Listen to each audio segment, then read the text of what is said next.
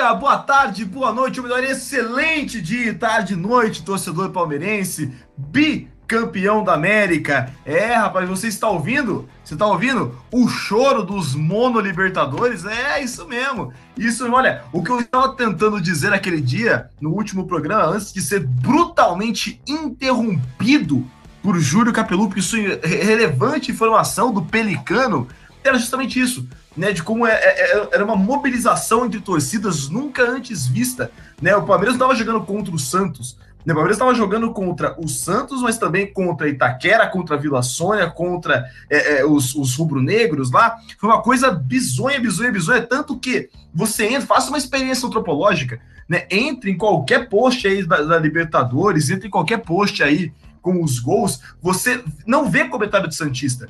Porque Palmeiras e Santos, querendo ou não, se respeitaram muito nessa final. Tira do Julião, que fala umas bobagens aí, né? Agora, é impressionante o recalque da galera, né? É impressionante. Ah, porque é o jogo mais feio. Eu escrevi sobre isso no nosso blog, bombeirinhoviverde.wordpress.com.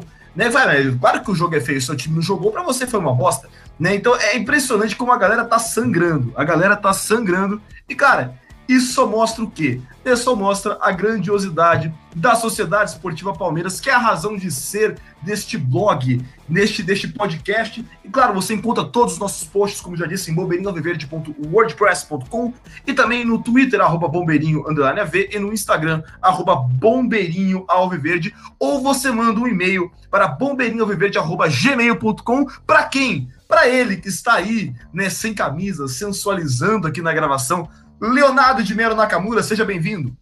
Muito obrigado, Isaac. Belíssima introdução, grande semana. Estamos vivendo um momento histórico. Como você fez uma introdução tão longa, eu já vou passar de volta aí, porque o podcast tem que durar menos de uma hora.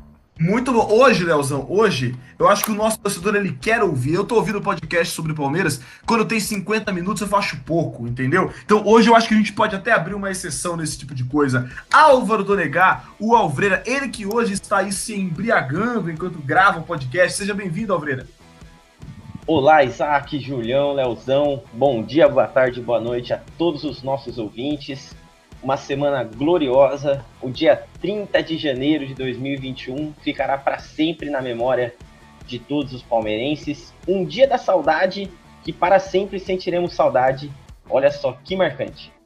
Muito bonito, Alvredo. Vou falar para você, eu acho que todos nós né? Não, acho que nós nunca tivemos um dia que nós fomos é, tão, tão loucos. Eu, eu, sempre brinco com vocês aqui, né? Que eu falo que eu me sinto muito palmeirense nas derrotas, mas olha, eu fui palmeirense pra caralho nessa vitória aí, puta vida. Julião, é, é eu tô até meio rouco, fui recuperar a voz ontem, né? E parcialmente. Quero saber, Júlio, você, eu mandei mensagem para você às 7 da noite quando acabou o jogo, você não respondeu, às 8 da noite, mandei às 10 da noite, você foi me responder às 2 da manhã.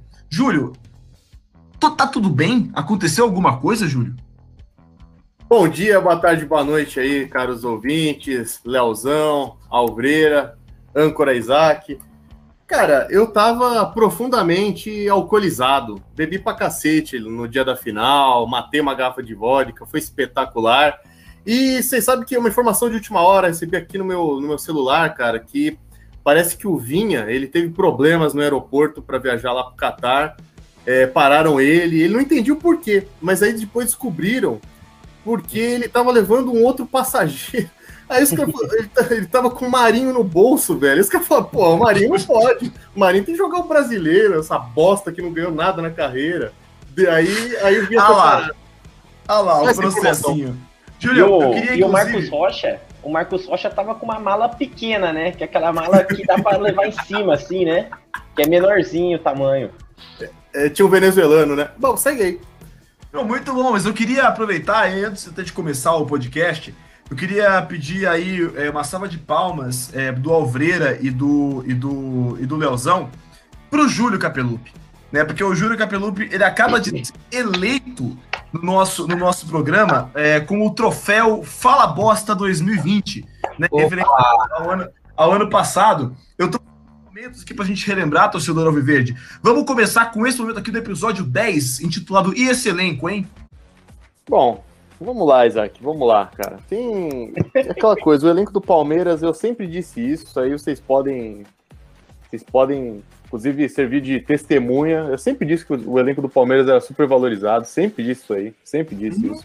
E aí falava, não, você tá maluco, velho, você tá maluco, o elenco é muito bom, é muito bom. Eu falei, meu, vamos lá, vamos pegar as peças. A gente tem que sempre olhar, mirar no time que conquistou os títulos, certo? Quem conquistou os títulos que a gente queria? O time lá do Rio de Janeiro, Flamengo. Certo? Eles ganharam Libertadores e Campeonato Brasileiro. Ô, louco, meu! Vamos, vamos fazer uma breve comparação aqui. Só, só bem, bem sucinto. Tem alguém do elenco do Palmeiras que tem o nível do Gerson? Que eu até já critiquei no passado, hein? Tem alguém que tem o nível do Gerson? Constrangedor, velho. Tem alguém que tem o nível do Arrascaeta? Não tem. Não, tem alguém do nível do Arthur Ribeiro? Não tem. Tem alguém do nível do Gabigol? Não tem. Tem alguém do nível do Pedro? Não tem. Felipe Luiz, eu poderia falar 10, 15 jogadores aqui. Então não adianta, meu amigo. Tudo bem pode mesmo que traga acho que um técnico muito bom, o time vai render, vai jogar bem, vai ser igual o Galo, vai jogar bem e tal, pode ser líder do Campeonato Brasileiro e tal. Mas, meu amigo, é isso, velho. Escarpa, cara. Fala aí, Agora, Fala. tem alguém do nível do Arão? Ah, tem, aí sim. Ar... Aí sim, aí sim. Do nível do Arão tem, tem até melhor. Tem até melhor.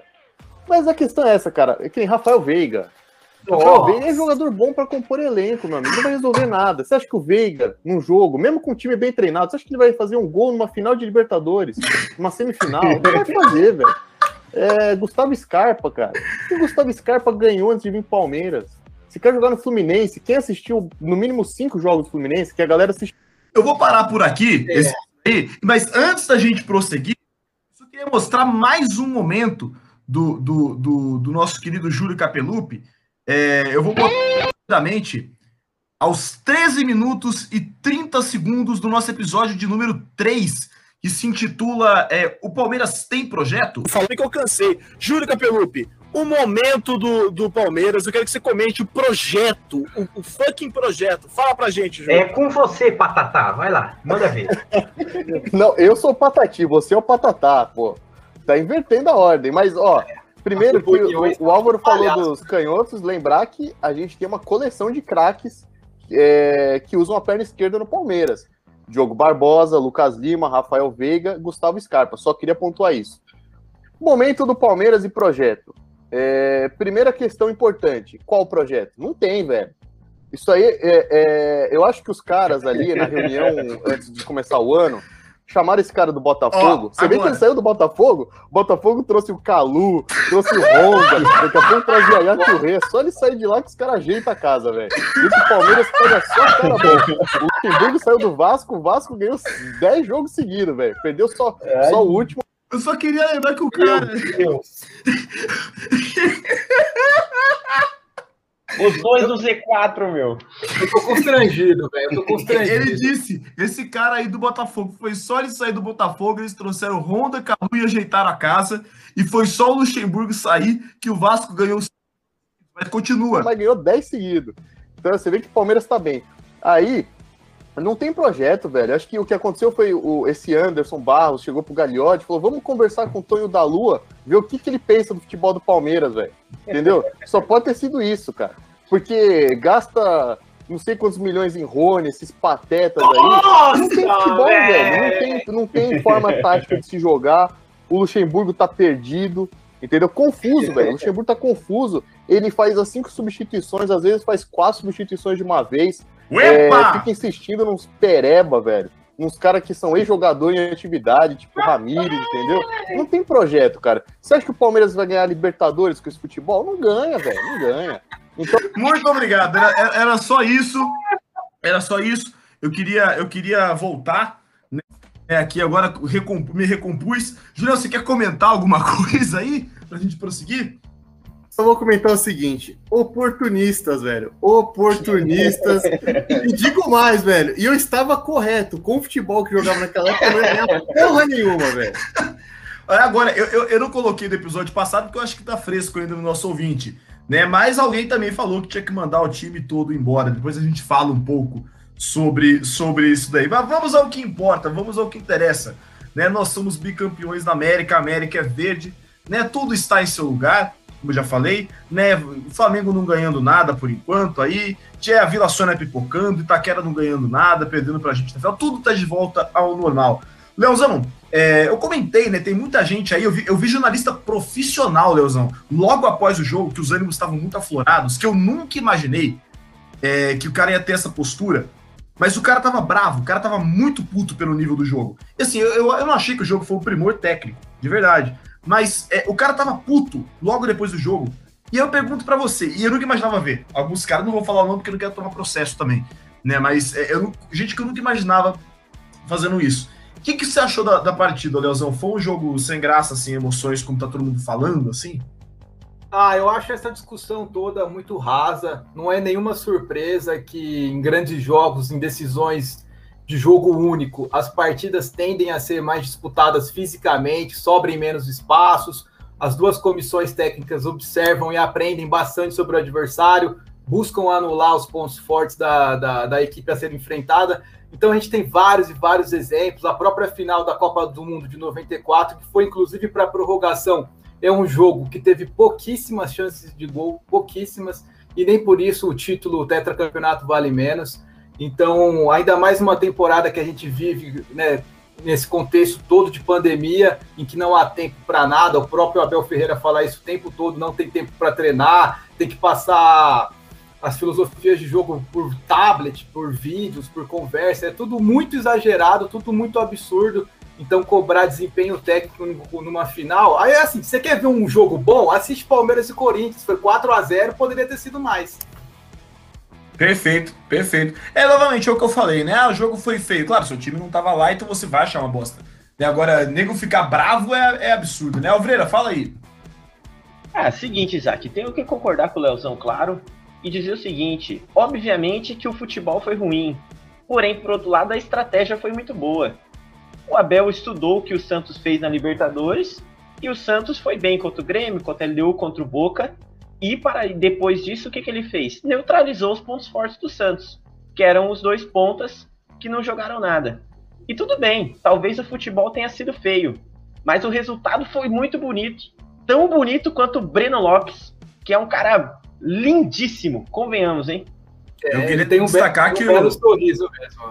É, e o Alvreira tá com um sorriso muito bonito também. O Alvreira que tá com um aparelho, tá o bonequinho do Avante agora tem sorriso metálico. Gostei. É verde, vocês viram?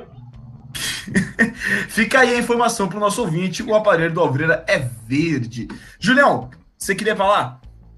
Cara, é, é engraçado isso aí. Semana passada eu tava eu não gosto muito de, de, futebol americano, já gostei em outros momentos e tal, mas estava conversando com uma rapaziada sobre isso aí, com, com outro podcast que eu participo, e aí, cara, rolou muito um papo de como é que se vê o futebol americano como esporte e tal. Em resumo, velho, eu acho meio patético aqui no Brasil, cara. No Brasil, isso é coisa nossa mesmo. Você vê discussão de outros países, isso não, não acontece. Aqui no Brasil, a gente tem essa mania de considerar o esporte como o futebol, melhor dizendo, como uma arte e tal. Então, se não tem tabela até entrar no gol, o jogo foi feio, foi ruim e tudo mais. Mas como o Leozão disse, isso é análise rasa, cara. Análise terraplanista, eu diria, da coisa. Porque o que acontece, meu caro Isaac?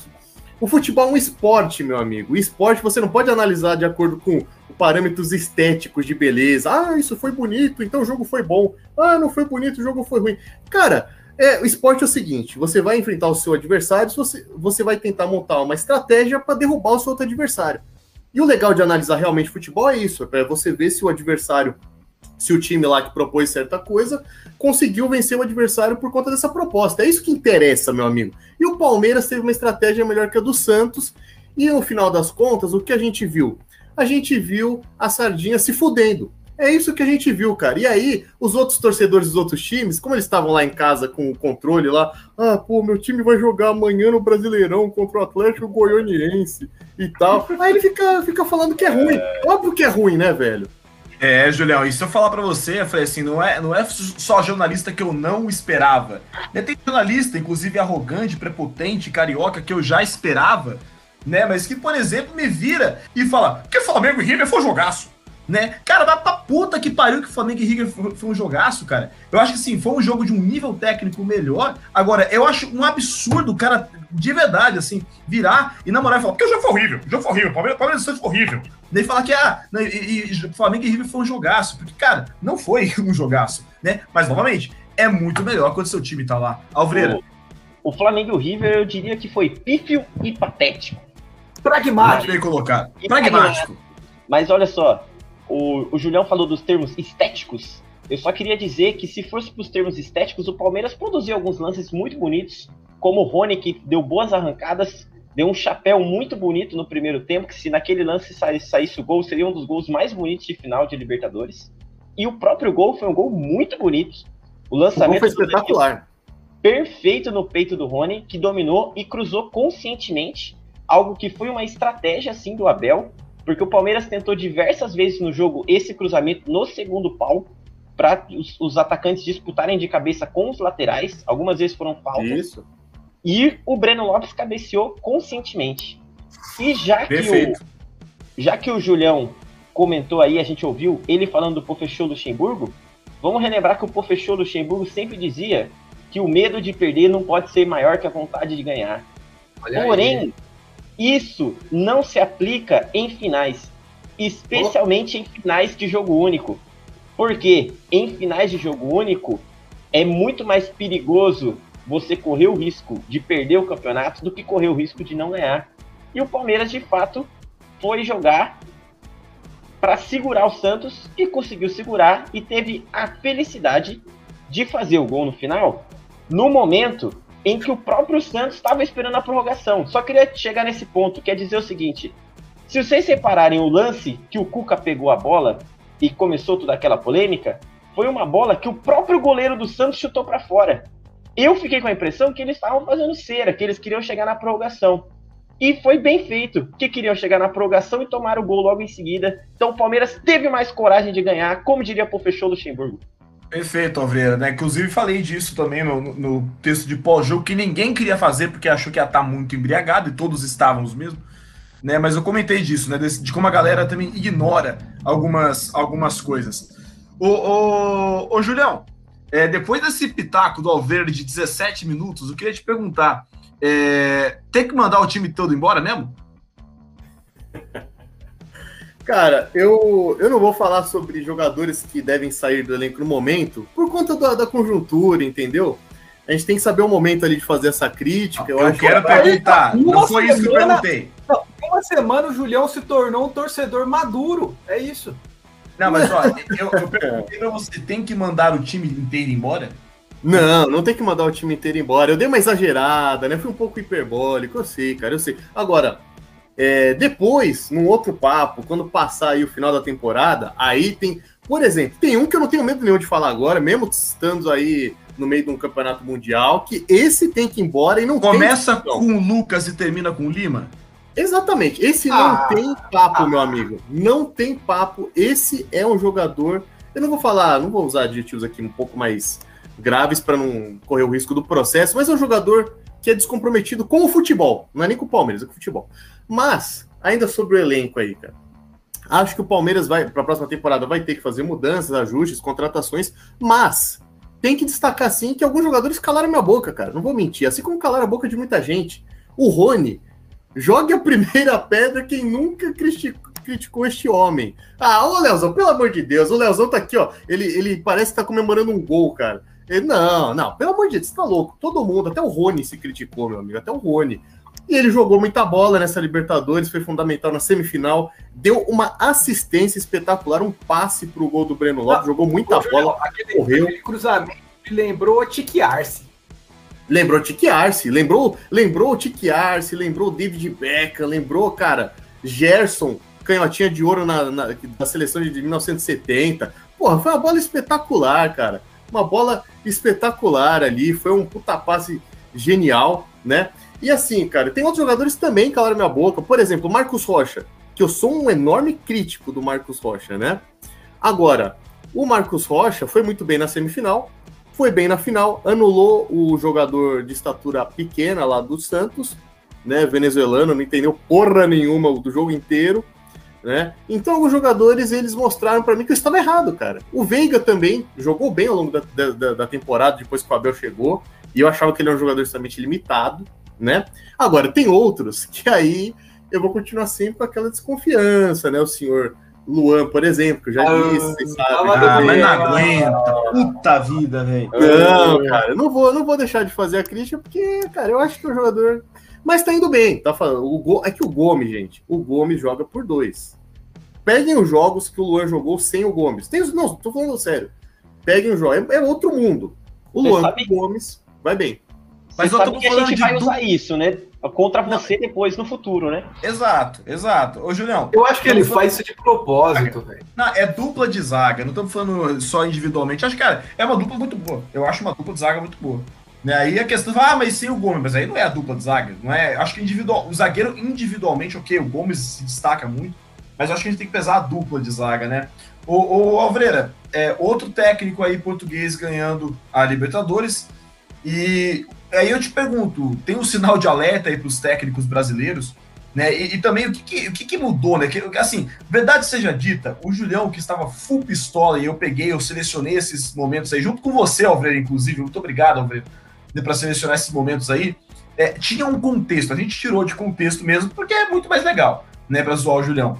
Mas era um time do, do Palmeiras que, é, inclusive nesse episódio 3, eu abro este episódio perguntando aos nossos integrantes todos, o Pedrão também, uma palavra para definir o Palmeiras. Eu lembro que o, o, o Pedrão falou de sonolento, por exemplo, né? E era isso mesmo, né? Eu lembro que eu falei que era, era um time que não era possível, né? Era muito diferente mesmo. O que, que mudou com o Abel Ferreira, assim? O que, que, o que, que eles trouxeram de diferente para ele, a comissão técnica, né? Para mobilizar a, a, o para vencer a competição?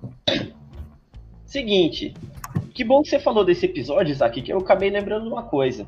Esse episódio que você pediu pra gente definir a situação do Palmeiras naquela época com o professor Vanderlei Luxemburgo, em uma palavra, eu disse que a palavra era distante. Que o time estava distante em campo, que os jogadores pareciam dispersos, distantes da realidade. Curiosamente, ou não, o mérito do Abel Ferreira foi de fazer um time próximo. O contrário. Por quê? Porque a gente percebe claramente como os jogadores têm envolvimento com eles. Leozão sempre fala aí, a campada de Portuga que veio com o Abel Ferreira de uma forma até meio preconceituosa. Mas se a gente assiste Nossa, os eu nunca vídeos. falei isso, não, cara. Falei aquele grupo de profissionais capacitados de origem europeia. Nunca falei cambada de Portuga. Falou porra nenhuma, velho. É. Xingou os caras, velho. campada de Portuga com o tablet. Você falou isso várias vezes. Mas se vocês assistirem os vídeos da TV Palmeiras, por exemplo, você vê como os jogadores sempre estão lá atentos às instruções. E você vê como de fato ele fez um grupo. Ele sempre diz: não tem reserva, não tem titular. E além de jogadores que calaram a boca do Julião, tem outros jogadores que, por exemplo, estavam completamente escanteados e tiveram a sua importância. Vou citar um: Emerson Santos. Emerson Santos jogou a semifinal de uma Libertadores contra o River Plate e salvou uma bola de um gol dentro da linha. Esse cara é um herói pro Palmeiras. E é um jogador comum. O que não é uma ofensa. Ele é um jogador comum e tá tudo bem. Assim como o Abel Ferreira, por exemplo, percebeu que existem outros jogadores da base que ainda, não quer dizer que não vão ter nível para jogar no Palmeiras, mas que ainda não tem nível para jogar no Palmeiras. Como o centroavante lá, o Gabriel Silva, o lateral esquerdo, o Lucas Esteves e outros jogadores. Mas tá tudo bem. Só que, por exemplo, essa, esses treinadores estrangeiros, de um modo geral, acho que o fato de ser português é só uma coincidência. O próprio Abel Ferreira, ele, ele não se ele não se compara com nenhum outro treinador português. Ele é um cara muito educado. Até na própria coletiva de imprensa antes da final da Libertadores, pediram para ele falar do Cuca. Ele falou: Vou falar o que do Cuca? O Cuca tem 20 anos a mais do que eu. O Cuca é um treinador vitorioso, foi campeão no próprio Palmeiras. Eu não tenho que dar pitaco no trabalho dos outros. Ele é um cara muito educado e muito correto. Por exemplo, ele sempre diz que o treinador tem que arranjar soluções e não desculpas. E ele sempre arranjou soluções no Palmeiras, rodando os jogadores e trabalhando é, diversos sistemas, coisas que os treinadores brasileiros têm uma certa dificuldade de fazer. Na época do Vanderlei Luxemburgo, a gente reclamava muito que o Palmeiras parecia um time engessado e que o professor Vanderlei ele não tentava fazer coisas diferentes. A gente não via o time, por exemplo, jogando com o Luiz Adriano e com o William junto. A gente não via o time jogando com dois pontas. Era algo muito travado. E o Abel não teve medo de arriscar. E mais do que medo, ele tem capacidade para fazer algo diferente. Então isso nada mais é do que conhecimento, conhecimento tático, conhecimento de vocabulário com os jogadores. E dessa forma, a diferença que ele fez foi conseguir juntar o que parecia muito distante. Vamos relembrar que no final do, do trabalho do Vanderlei, ele até deu algumas entrevistas muito ruins. E nesse sentido, a gente tem que destacar e muito o que foi o trabalho do Andrei Lopes, do Cebola, porque ele pavimentou muito bem o terreno antes da chegada do Abel. E tá tudo bem. E tá tudo ótimo. tá, tá, tudo, tudo bem. bem. Tá tudo bem. Tá tudo bem. Ô, ô cara, o, o Abel Ferreira ele conseguiu algo que acho que a gente ainda não tem a dimensão correta, né? Não tem a dimensão ainda mais ampla do que ele conseguiu, porque o cara chegou faz três meses, bicho. O cara ganhou a Libertadores, velho. Ganhou a Libertadores, coisa que o Filipão, né? O grande Filipão, um dos maiores da história do futebol e do Palmeiras, obviamente. Não conseguiu em 2018, por exemplo, né? Ganhou o brasileiro, tem que ressaltar isso, mas não conseguiu a Libertadores. O Abel Ferreira conseguiu, cara. E o que me assusta um pouco positivamente, é, que me surpreende, é a capacidade que esses caras têm de mobilizar um elenco e de trazer consistência para o time em tão pouco tempo. É uma coisa assim que é, é, é, muito impressionante, né? E não é coincidência que o Abel Ferreira ganha a Libertadores depois de três meses e o Jorge Jesus ganha com o Flamengo, né? Depois de chegar num time com o Abel Braga que estava daquele jeito, igual o Palmeiras com o Luxemburgo, né? tava daquele jeito que a gente tava bem satisfeito. Então, cara, eu acho, eu acho pro futebol muito positivo. Eu acho muito positivo esses caras vindo para cá.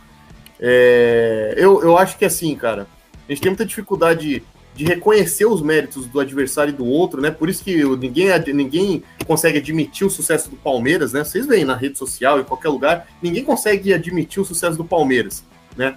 É, e, cara, acho bom que, que esses caras venham para cá, façam bons trabalhos. E acho que o futebol brasileiro só tem a crescer com isso. E acho que os técnicos daqui, eles têm que ficar preocupados sim, bicho. Não é coincidência essa porra, não. Vem dois portugueses, um em seguida do outro, e os caras ganham, velho. Porra. E o que eu acho mais, o que chama a atenção é, é realmente eu acho, o nível do futebol brasileiro, né? Porque o, o, Jorge Jesus ele não é um treinador de primeiro escalão, acho que é de segundo para terceiro na Europa. O Abel Ferreira é um cara muito jovem, né, aqui no, no, no, no futebol, assim, a gente não sabe, né? É, é, então, enfim, né, é aquela coisa. O nível do futebol brasileiro, com, uma, com um pouco de ideia diferente mesmo, né? Diferenciado uma outra escola de futebol, já tem uma baita diferença. No Palmeiras, isso é nítido, nítido, nítido. Ô, Leozão, pergunta diretamente aí para você. É, 99 a gente ganhou do Deportivo Cali na final, foi dois jogos sofridos ali, ganhamos nos pênaltis, né? Mas é, é, agora a gente ganhou do Santos no Maracanã. Por mais que aquela coisa, por mais que, que não fosse para ter torcida, teve ali uma, uma, uma, torcida, uma aglomeração, uma organização genial, inclusive, né? Ah, vai ter 10% da capacidade, soca todo mundo, então, no mesmo, no mesmo setor. Essa pataquada né, da, da senhora Comembol, uma burrice sem tamanho. Né? Inclusive, um grande abraço para o prefeito da cidade, que fechou a cidade toda né, estava lá aglomerando e ainda culpou a galera da lacração no Instagram dele pelas denúncias. Não, senhor prefeito, não é a galera da lacração, é a sua incompetência na gestão pública, né, e a falta de, de responsabilidade social e política que o senhor teve ao comparecer. Eu sei que o senhor, né, sofre de uma doença grave, tem uma questão com seu filho ali, que o senhor queria ver, viver esse momento com seu filho, mas o senhor não pode, pela figura que o senhor ocupa, né? Quis ganhar a eleição, tem os ônus e os bônus. Então, enfim, né, depois desse pequeno desabafo, né, não é torcedor, né, foram convidados, bem lembrado aqui pelo, pelo Alvreira, mas, ô Leozão, fato é que nós ganhamos do Santos no Maracanã, né, no, no, numa final de jogo único, um gol aos 53 do segundo tempo, com direito à confusãozinha no final, e aí te pergunto, 2020, né, porque ainda é temporada 2020, a conquista foi maior que 99? Isaac, eu colocaria as duas conquistas no mesmo patamar, acho que foram títulos do mesmo tamanho. Afinal, como você mesmo já apresentou, tem esse aspecto a mais por ter sido contra o Santos, um time que já foi três vezes campeão, é um rival, historicamente já enfrentou o Palmeiras centenas e centenas de vezes. Já em 99 era um time que a gente passou a conhecer na época, nunca mais apareceu com um time competitivo, no caso o Deportivo Cali, apesar que foi muito emocionante. Porém, acho que a campanha de 99 como um todo foi um pouco mais emocionante. Teve, teve confrontos contra o Corinthians, tanto na fase de grupos, depois nas quartas de final, e antes, nas oitavas de final, enfrentou o Vasco, que tinha um time excelente e era até então o campeão da Libertadores. Então, acho que no frigir dos ovos, as campanhas são equivalentes. E eu acho importante ressaltar também que, assim como lá nos anos 90, o Palmeiras teve um projeto e foi lá, trouxe o Filipão, trouxe jogadores indicados por ele, como o Paulo Nunes, como o Rivarola, já haviam vencido a Libertadores no Grêmio, e aí vieram para o Palmeiras para disputar esse título. Dá para a gente dizer que nessa última década, nesse período aqui que vem de 2015 para cá, o Palmeiras também teve esse projeto para ganhar a Libertadores. Claro, teve uma série de percalços, teve uma série de erros, a gente já criticou várias vezes aqui, inclusive o Matos cometeu vários equívocos, mas havia ali um objetivo e aos trancos e barrancos, em momentos ruins ou momentos positivos, o Palmeiras conseguiu chegar nesse título. Perfeito, muito bem colocado, Leozão. É, é, é, não, não, tem, não, tem, nada para acrescentar, inclusive, o foi direto ao ponto. São contextos diferentes também, né? Eu acho que em 99 é extremamente simbólico por ser o primeiro título, né? E para mim a questão da, da, torcida no estádio é um peso, cara, porque de fato uma final Palmeiras e Santos no Maracanã lotado meio a meio, aí eu acho que ah, seria, seria um fator muito decisivo, né? A falta de, de torcedores e a presença de convidados né, chama a atenção daquele lance que o Mauro Betti mesmo destacou, né? O lance do gol, um casal tirando uma selfie no meio. Cara, final de Libertadores, 53 minutos no segundo tempo, um casal tirando uma selfie na, na, na arquibancada, que é uma coisa bizonha, né? Um retrato desse futebol segregação. Ô, ô, ô, Isaac, teve, teve jornalista que quis justificar, viu? Não vou falar o nome, mas é, o jogo tava tão ruim que dava pra tirar uma selfie no final. Ah, manda pra puta que pariu esses caras, assim. Eu, fico, eu, tô, eu tô muito bravo, de verdade, eu fico muito bravo com isso aí. Porque isso realmente, cara, eu nunca tinha visto. Eu nunca tinha visto uma, uma cooperação de torcidas, né? Inclusive o nosso amigo, o, o João, o famoso Pintola, que chegou a mandar um áudio, ele comentou na véspera do jogo que os caras não estavam torcendo contra o Palmeiras, os caras estavam botando camisa do Santos. Isso era bizarro bizarro, porque como eu falei, eu vi torcedor santista respeitando muito mais o resultado, entendendo o jogo, né, do que os do que corintiano, do que flamenguista, do que São Paulino. Isso é bizonho, isso é bizonho. Né? E novamente, isso mostra a grandeza que o Palmeiras adquiriu nos últimos tempos. Né? Que os caras eles não conseguem admitir que o Palmeiras eles, eles, eles não estavam considerando a possibilidade do Palmeiras ganhar essa Libertadores porque não podia acontecer na cabeça deles e quando aconteceu eles estão tentando justificar o que não tem o que justificar. Mas, Julião, agora já, já vou com você. Você acha que isso eleva. Eu queria falar eleva o patamar, mas não vou falar. Né, acho dane-se essa palavra patamar, né? Você acha que o Palmeiras sobe alguns níveis aí, nacionalmente falando, e mesmo no continente? Cara, só antes de responder isso diretamente, Isaac, é curioso que você conversa com alguns palmeirenses mais velhos, e eu lembro que eu falava disso muito com meu avô, que vivenciou 99 intensamente e tal, aquele título que muitos jogadores daquele elenco eram cornetadíssimos, né, cara? Tinha até música para alguns, Oséias, velho, tinha até música para ele voltar para Bahia e tal, não sei o quê. E é, é, é, legal que assim a gente olha hoje em dia, 20 anos depois, e são coisas que são apagadas em razão do título, né? Então, o título tem essa magia, né? É, e por isso que é muito estranho quando você vê alguns treinadores, não vou citar nome, mas acho que o pessoal vai entender, alguns treinadores que acham que é mais interessante é, provar que o modelo de jogo funciona do que ganhar, cara. Eu nunca vi isso, né? É coisa de louco isso aí, seu velho. Seu perninha, seu mascaradinho. Seu, seu, seu ingrato, né, cara? Porque é uma coisa que me deixa maluco, velho. O objetivo do futebol é você ganhar, cara. É você ganhar. Mas enfim, eu, o Palmeiras eu acho que eleva o seu nível nacionalmente.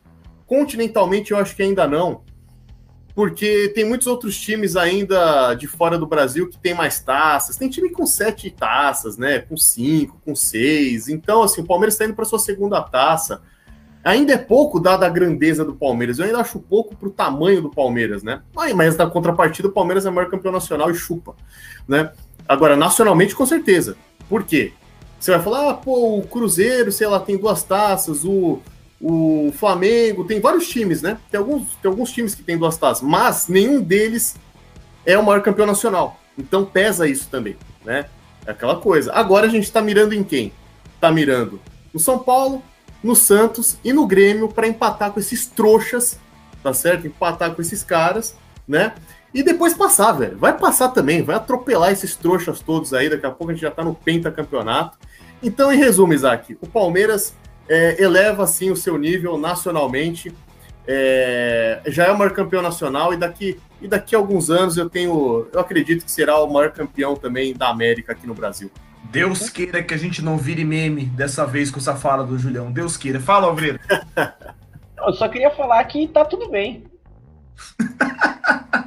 Grandes comentários deste, deste grupo. Para a gente ir encerrando é, esse assunto Libertadores e passar para falar do, do Mundial mesmo, o, o Alvreira, nas últimas três temporadas, o Palmeiras é, teve um melhor desempenho né, na, na, na, fase, na fase de grupos, né? Chegou lá, mas não conseguiu chegar na final. Em 2018 nós fomos até a semi, 2019 até as quartas, deparando respectivamente por Boca Juniors e, e Grêmio. E esse ano, final e título. O que, que você acha que foi, que, que foi diferente esse ano? O que, que foi diferente do planejamento do, do, do, clube, né? Que a gente tanto criticou, nós que batemos muito no senhor Maurício Gagliotti, mas no fim das contas isso mostra como a gente é, é torcedor irracional e por isso que a gente não está na administração do clube. Porque agora que a gente para para analisar o que foi a gestão do clube na pandemia, eu acho que assim, é, o respeito que o Palmeiras teve com os funcionários do clube, né, e com, e com o trato com os jogadores, na real que eu, eu, eu ele perdeu o pai nisso, né, também, assim.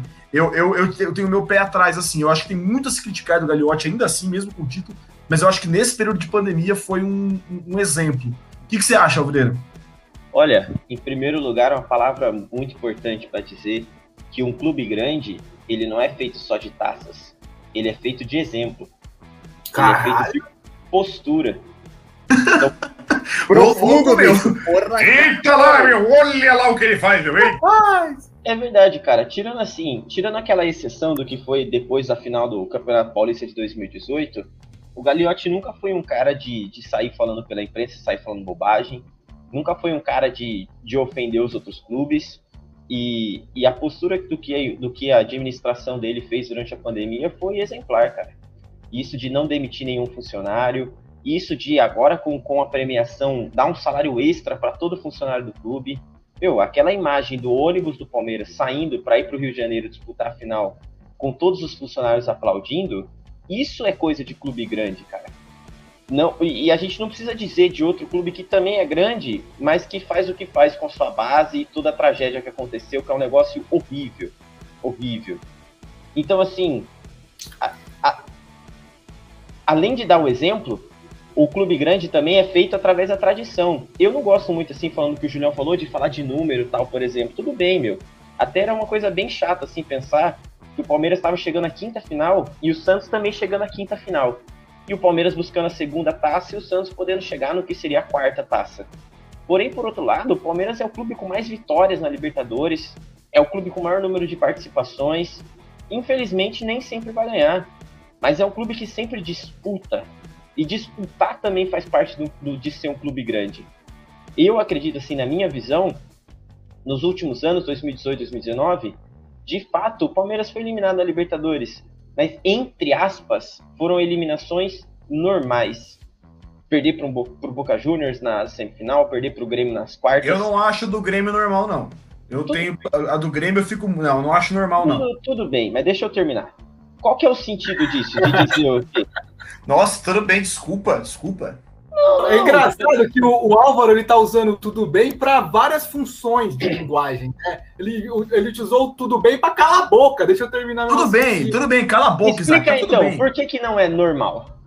Não é normal pelo contexto. Perder pro Grêmio, se a gente olhar historicamente, é normal. Como se perder essa final, queira, Deus queira que não, mas é normal. Agora, perder pro Grêmio depois de você ganhar Porto Alegre, abrir 1 a 0 de vantagem em casa, está jogando muito mais com o Grêmio, levar dois, go dois gols em falhas individuais e o time morrer, isso não é normal, velho. A gente descontextualiza falando por, por cima. Não, tudo bem, eu entendo, Isaac. Mas o que, o que eu quis dizer foi só o sentido de que o clube vinha numa fase absurdamente boa do que foi a final do, do, do, do Brasileiro 2018, com o Filipão sendo campeão invicto em 2019, o clube já vinha caindo. O desempenho do Filipão já vinha caindo e infelizmente culminou na eliminação do Grêmio. O que eu quis dizer, tudo pode ser normal, pode não ser, mas o pior de tudo foi o que aconteceu em 2017. Oh, a pergunta foi: o que foi diferente do planejamento do clube nesse ano? E a resposta é o seguinte: se a gente parar para pensar o que aconteceu em 2017, depois do Palmeiras ter sido campeão brasileiro, tudo, Palmeiras, sob a batuta do Matos, saiu contratando a rodo. Porra, guerra. No meio do ano trouxe o Daverson, trouxe isso, aquilo. Virou piada de ser o Real Madrid das Américas tal. E sendo normal ou não sendo, todo mundo vai concordar que o anormal foi ter caído por Barcelona do Equador. Aquilo foi um vexame. Aquilo, É, foi uma aquilo não foi vergonha. bem mesmo, é. Aquilo não foi tudo bem, de fato. E aí, o que, que o Palmeiras fez? Mudando a, a, a coordenação do, do futebol. Passou a investir no que ele tinha lá mesmo, que é duas sílabas. Base. Olha só que maravilha. Olha, meu! Que momento. É, meu, Faz, gramática, meu. faz a, faz a separação silábica aí, vai, vamos ver se você sabe mesmo.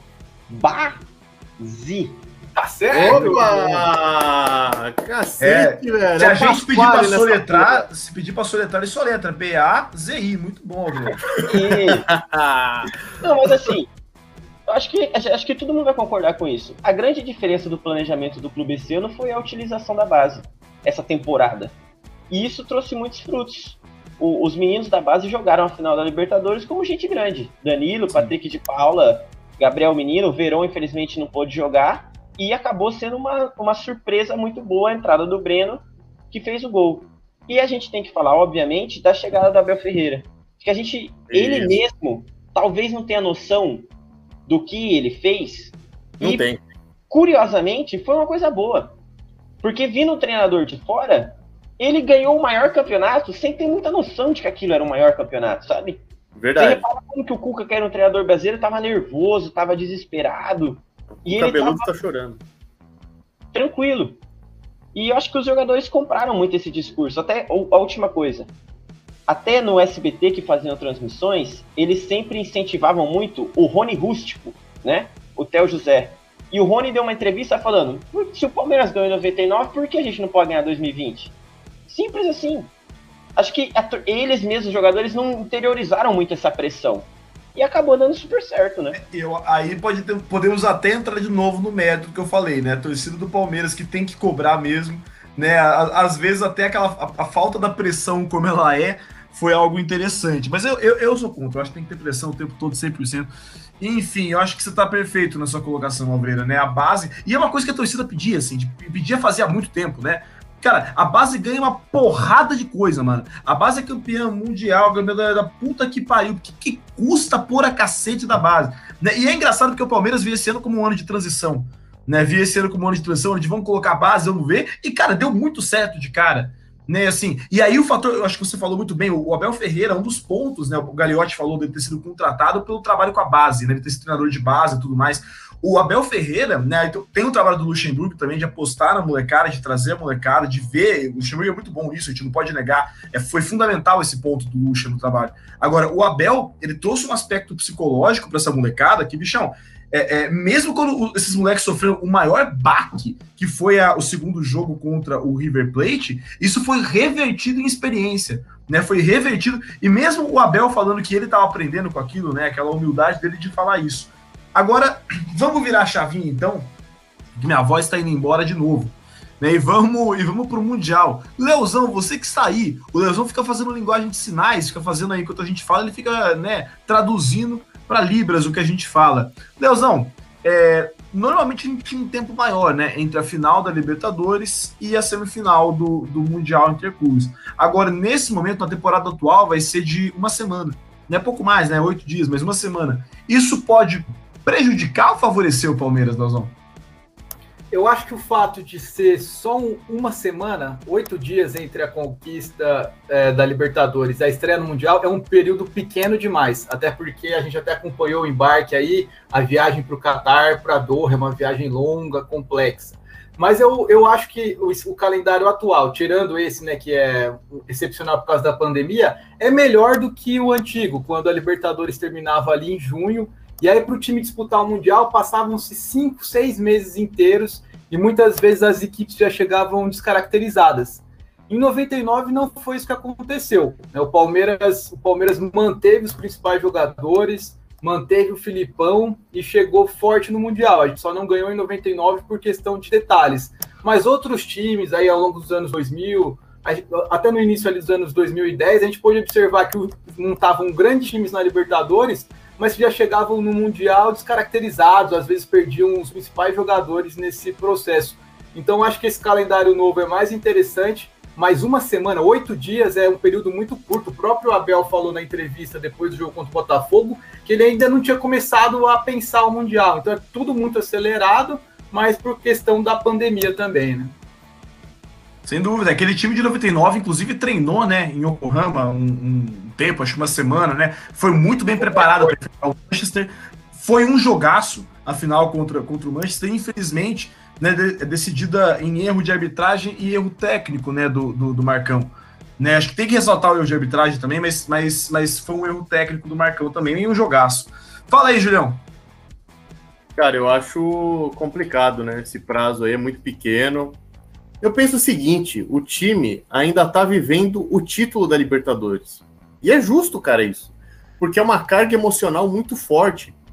Você ganha um título em cima de um rival, uma final de Libertadores, com um gol no último lance, traz uma carga ali emocional para os atletas gigantesca. E aí tem, traz aquela, aquela sensação de alívio extremo, né? De, pô, o objetivo da temporada a gente conseguiu. E eu também vejo um pouco por essa ótica. O que a gente queria essa temporada do Palmeiras? Ganhar a Libertadores. O Palmeiras ganhou. O Mundial, cara, é outra história e tal. A gente fala, né? Tem a piada e tudo mais, tem as, as piadolas.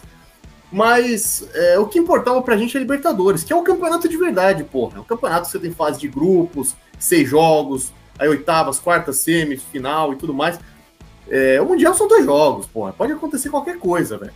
Então, é, eu tenho um pouco de receio nesse sentido de como é que o elenco vai estar para o jogo, cara. Eu não sei se vai estar já totalmente focado no que tem que fazer, não, cara. Ainda mais que vai ser uma semifinal, a gente vai falar um pouco disso aí.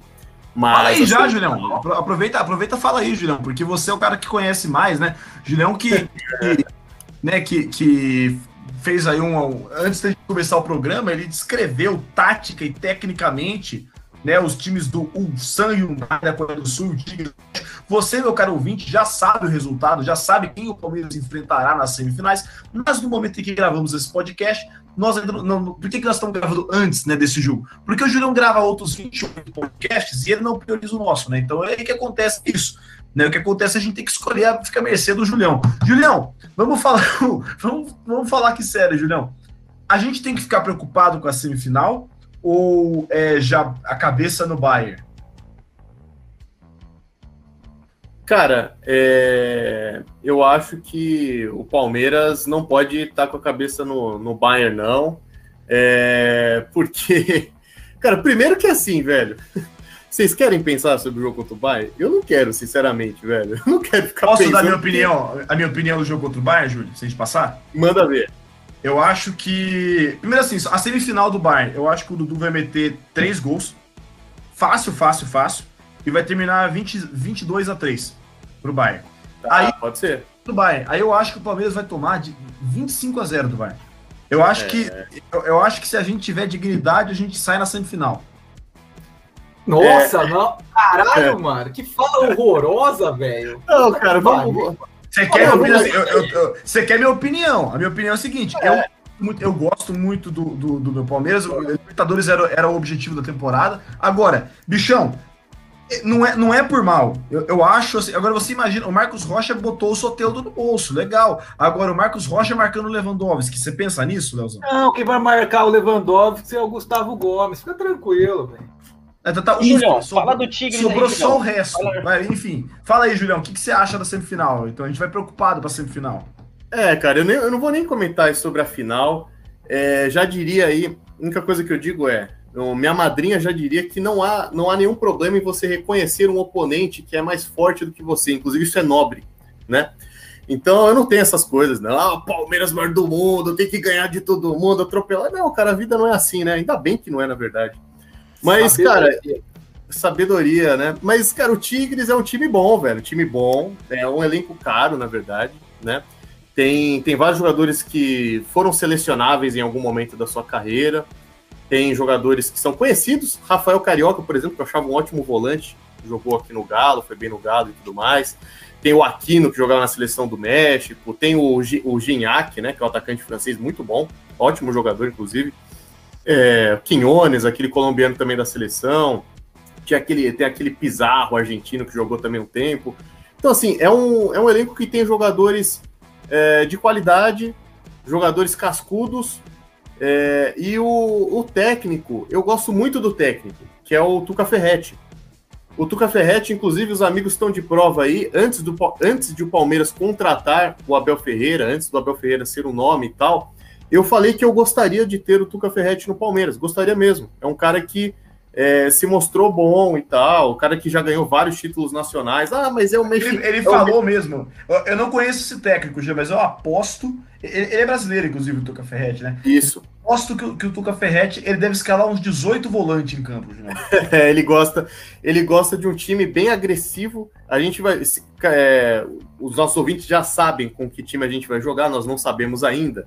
Mas, caso seja o Tigres, o que é o normal, porque o Sam é um time que tem um, um, um, time muito mais modesto, muito mais barato, ainda perdeu seu principal jogador, jogador agora, que é o Júnior Negrão. Julião, é, só, só, só para encerrar Manda a discussão ver. sobre o Tigres, me desculpa te interromper, você Manda fez ver. uma análise complexa e aprofundada, apareceu o Biratã Leal, mas assim, por que, que o time tem esse nome se no México não tem Tigres? Ih, rapaz! Eu não entendi. Aí se apertou, hein? Cara, eu não faço a menor ideia, não vou nem inventar uma historinha aqui qualquer, porque nem tô com criatividade ah, Você acha que o, o, time ia chamar o quê? Pimenta? Não, mano, no México tem homenageia aí os, os, os, os, outros, os outros lugares, as culturas, entendeu? Um lugar muito... É, cara. Não sei, não sei, Leozão. Não sei te responder, não, cara. O que eu sei de te responder é: se for Palmeiras e Tigres mesmo, vai ser um jogo bem difícil, bem difícil mesmo. E aí tem até uma questão, Isaac, para não me prolongar muito aqui. É, tem uma coisa que, enfim, a gente sabe como a imprensa brasileira funciona e, a, e, as torcidas também são um pouco complicadas aqui. Mas, cara, se considera sempre que o time brasileiro, quando ele é, é eliminado, né? Ou possivelmente eliminado num, no Mundial de Clubes, tem aquela coisa do vexame histórico, não sei o que e tal. Cara, eu não, não sei o que, que vai acontecer nessa semifinal. Espero muito que o Palmeiras passe.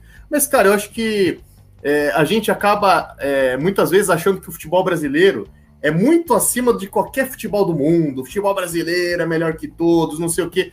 Sendo que a gente não acompanha muitos outros países, cara. E no México sempre tem times que sabem jogar futebol. Se, se eles ganham esses torneios ou não é outra coisa.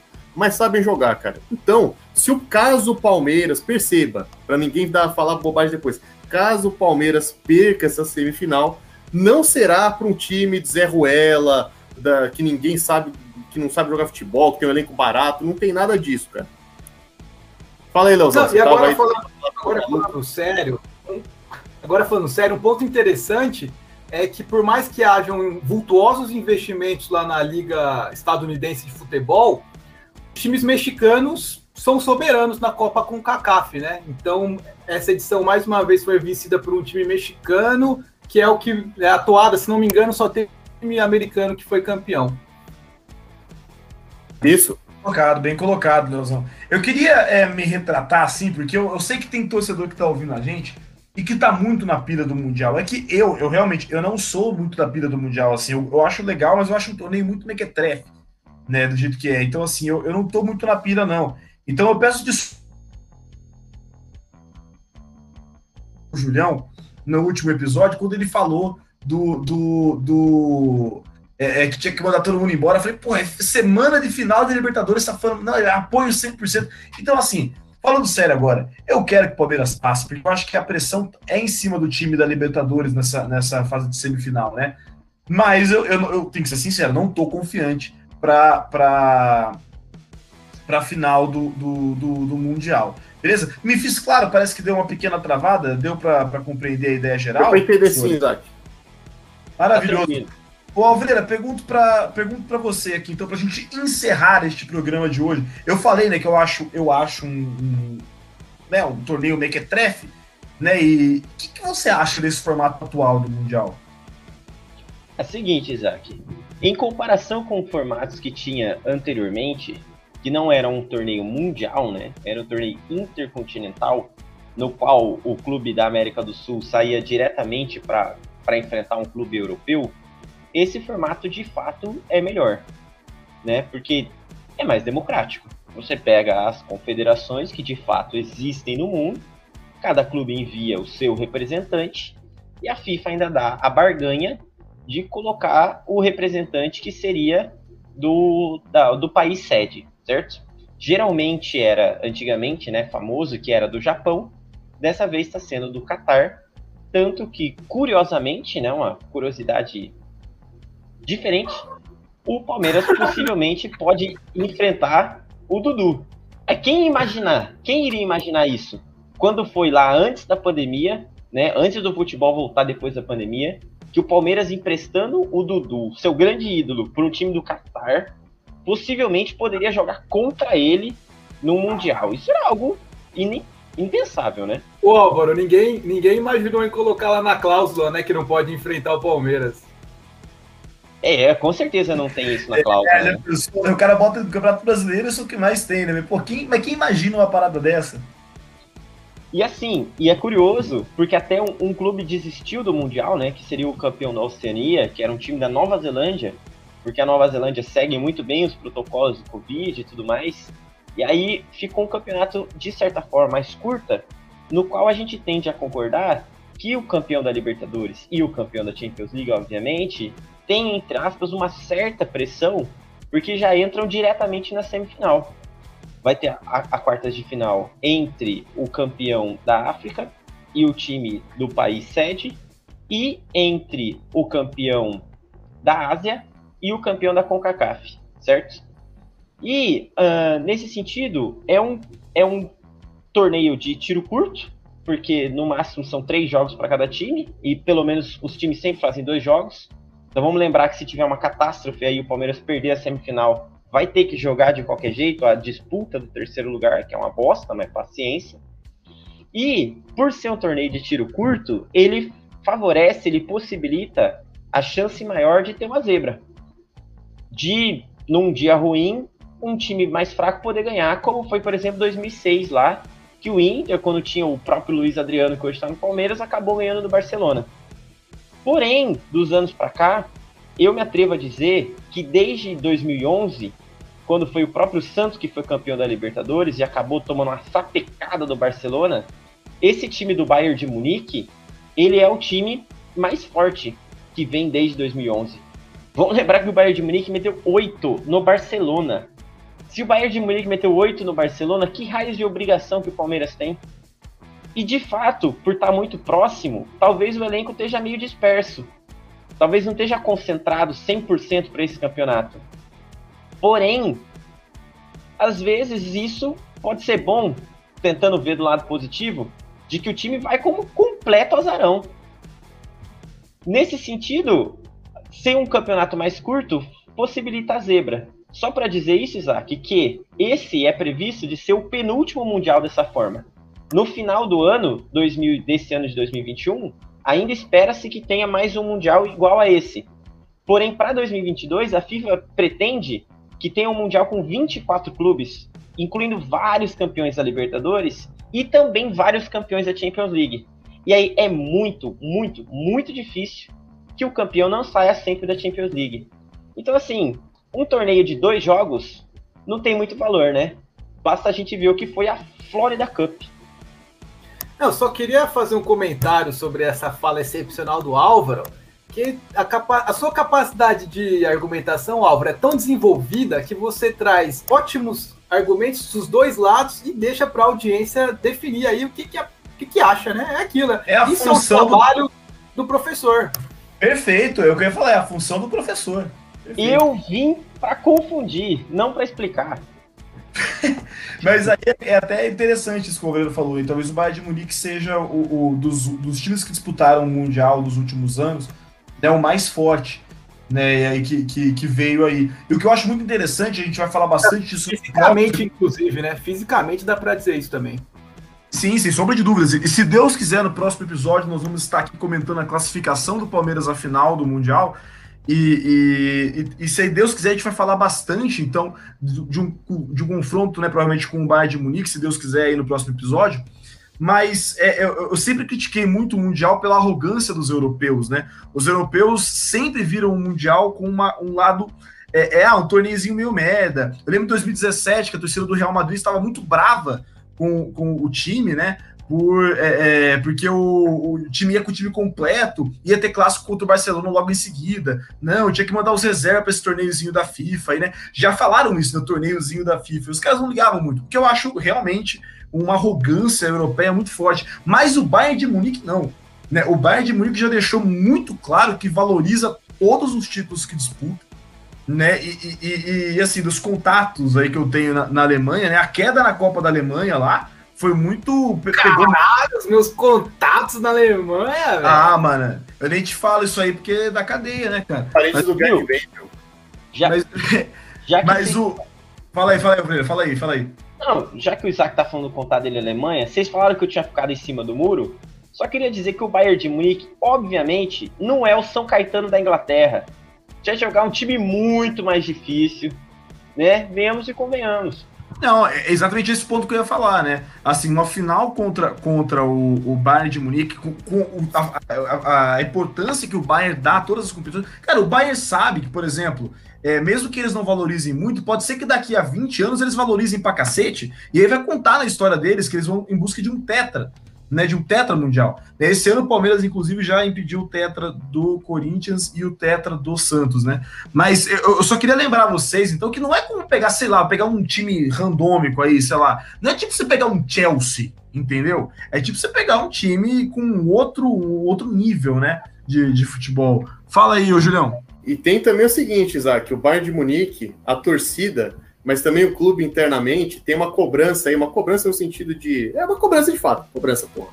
Para ganhar todos os títulos da temporada. Se o Bayern de Munique ganha o Mundial de Interclubes, é, será o sexto título da temporada e vai igualar com o Barcelona do Guardiola de 2009, que foi o único time até hoje que conseguiu isso, ganhar essas seis taças. Então, os alemães, que são já normalmente muito focados, não sei se em todas as áreas, mesmo no futebol, a gente, dá, a gente consegue cravar isso, sempre muito focados em qualquer tipo de competição e obcecados pela vitória, pelo título, eles com certeza vão jogar esse Mundial para ser campeões.